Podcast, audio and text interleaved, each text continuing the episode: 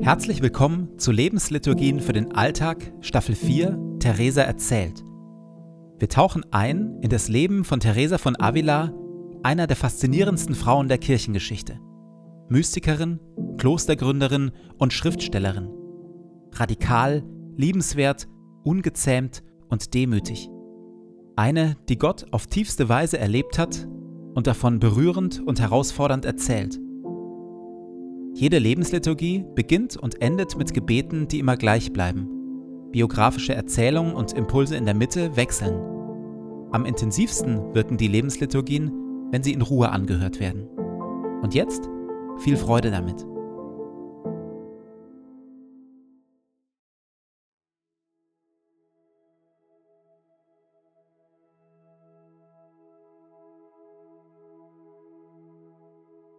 Zu Beginn meines Betens lege ich zur Seite, was mich beschäftigt, und lasse es ruhig werden in mir.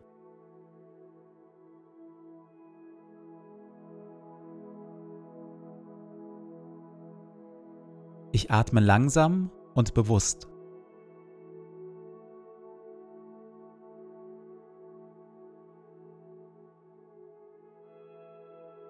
Ich sammle mich und bin ganz da.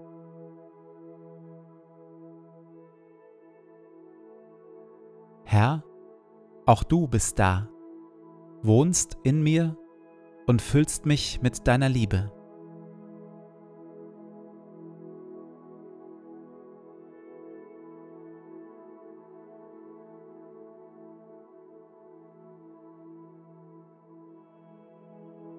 Ein Gebet von Paulus. Und so kniee ich nieder vor dem Vater, dem wahren Ursprung von allem, der unerschöpflich reich ist an Macht und Herrlichkeit. Mein Gebet ist, dass Christus aufgrund des Glaubens in euren Herzen wohnt und euer Leben fest in der Liebe verwurzelt ist. Das wird euch dazu befähigen, die Liebe Christi zu erfassen in all ihren Dimensionen, in voller Breite, in voller Länge, in ganzer Tiefe und all ihrer Höhe. Ja, ich bete darum, dass ihr seine Liebe versteht, die doch weit über alles Verstehen hinausreicht, und dass ihr auf diese Weise mehr und mehr mit der ganzen Fülle des Lebens erfüllt werdet, das bei Gott zu finden ist.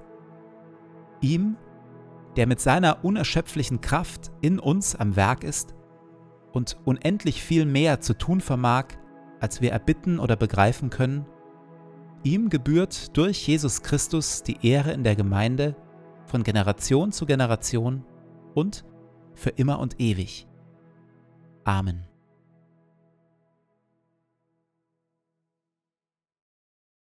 Noch während Theresa zusammen mit ihren sieben Mitschwestern im oberen Stockwerk der Kaufmannsvilla in Medina wohnt und auf die Fertigstellung ihres Klosters dort wartet, beschäftigt sie sich bereits mit der nächsten Gründung.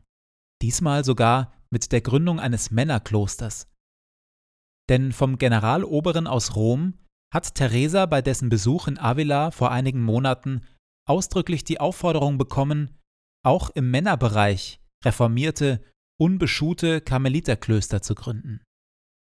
Dass allerdings eine Frau Männerklöster gründet, ist nicht nur vollkommen ungewöhnlich, sondern in den Augen der damaligen Zeit sogar anstößig. Außerdem braucht sie hierfür nicht nur einen Ort und ein Haus, sondern auch und vor allem ein paar Karmeliterbrüder, die ein solches Reformkloster in ihrem Sinn aufbauen und leiten. Meine Sorge wuchs, als ich erkannte, dass es in der Provinz keinen Bruder gab, um ein solches Kloster ins Werk zu setzen. So tat ich nichts anderes, als den Herrn zu bestürmen, dass er wenigstens einen Menschen dazu aufrüttelte.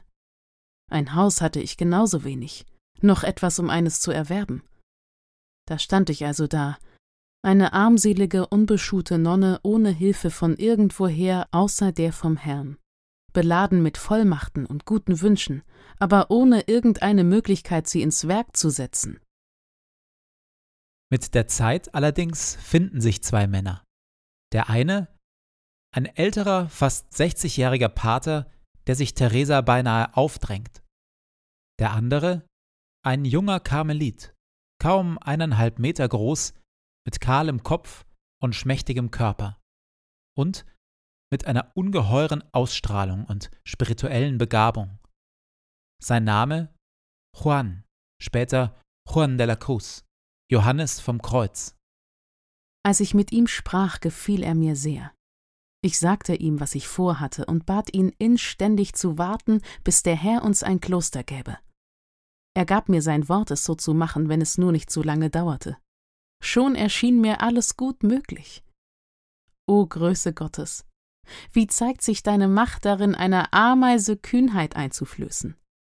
Und wie liegt es nicht an dir, mein Herr, sondern vielmehr an unserer Feigheit und unserem Kleinmut, dass diejenigen, die dich lieben, keine großen Werke vollbringen?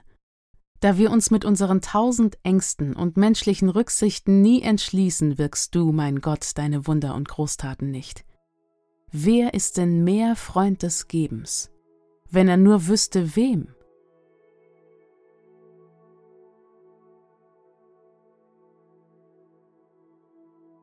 Könnte es in meinem Leben ein Werk geben, das Gott durch mich tun will, für das er allerdings meine Kühnheit und meinen Glauben braucht? In der Stille frage ich Gott danach.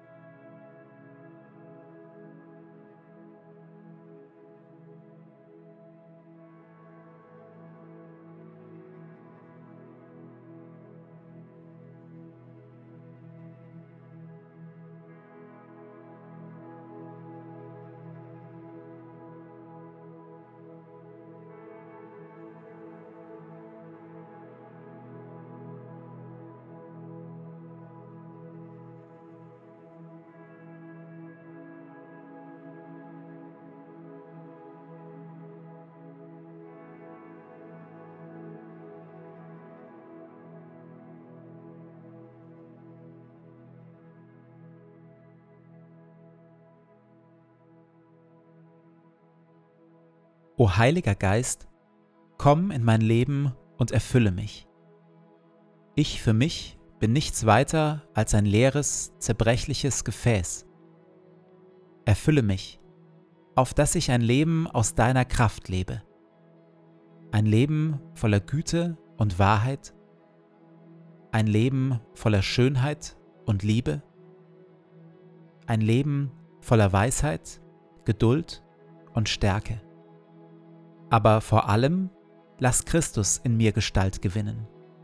Hilf den Thron in meinem Herzen räumen und mache Christus zu meinem Freund und König, auf dass wir eine Einheit werden, er in mir und ich in ihm, heute und an allen Tagen und in Ewigkeit.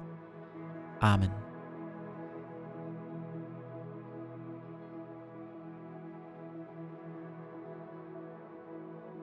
Ich gehe in diesen Tag mit Worten von Theresa. Nichts soll dich verwirren, nichts dich erschrecken. Alles vergeht. Gott aber ändert sich nicht. Gott alleine genügt. Wer ihn hat, dem wird nichts fehlen.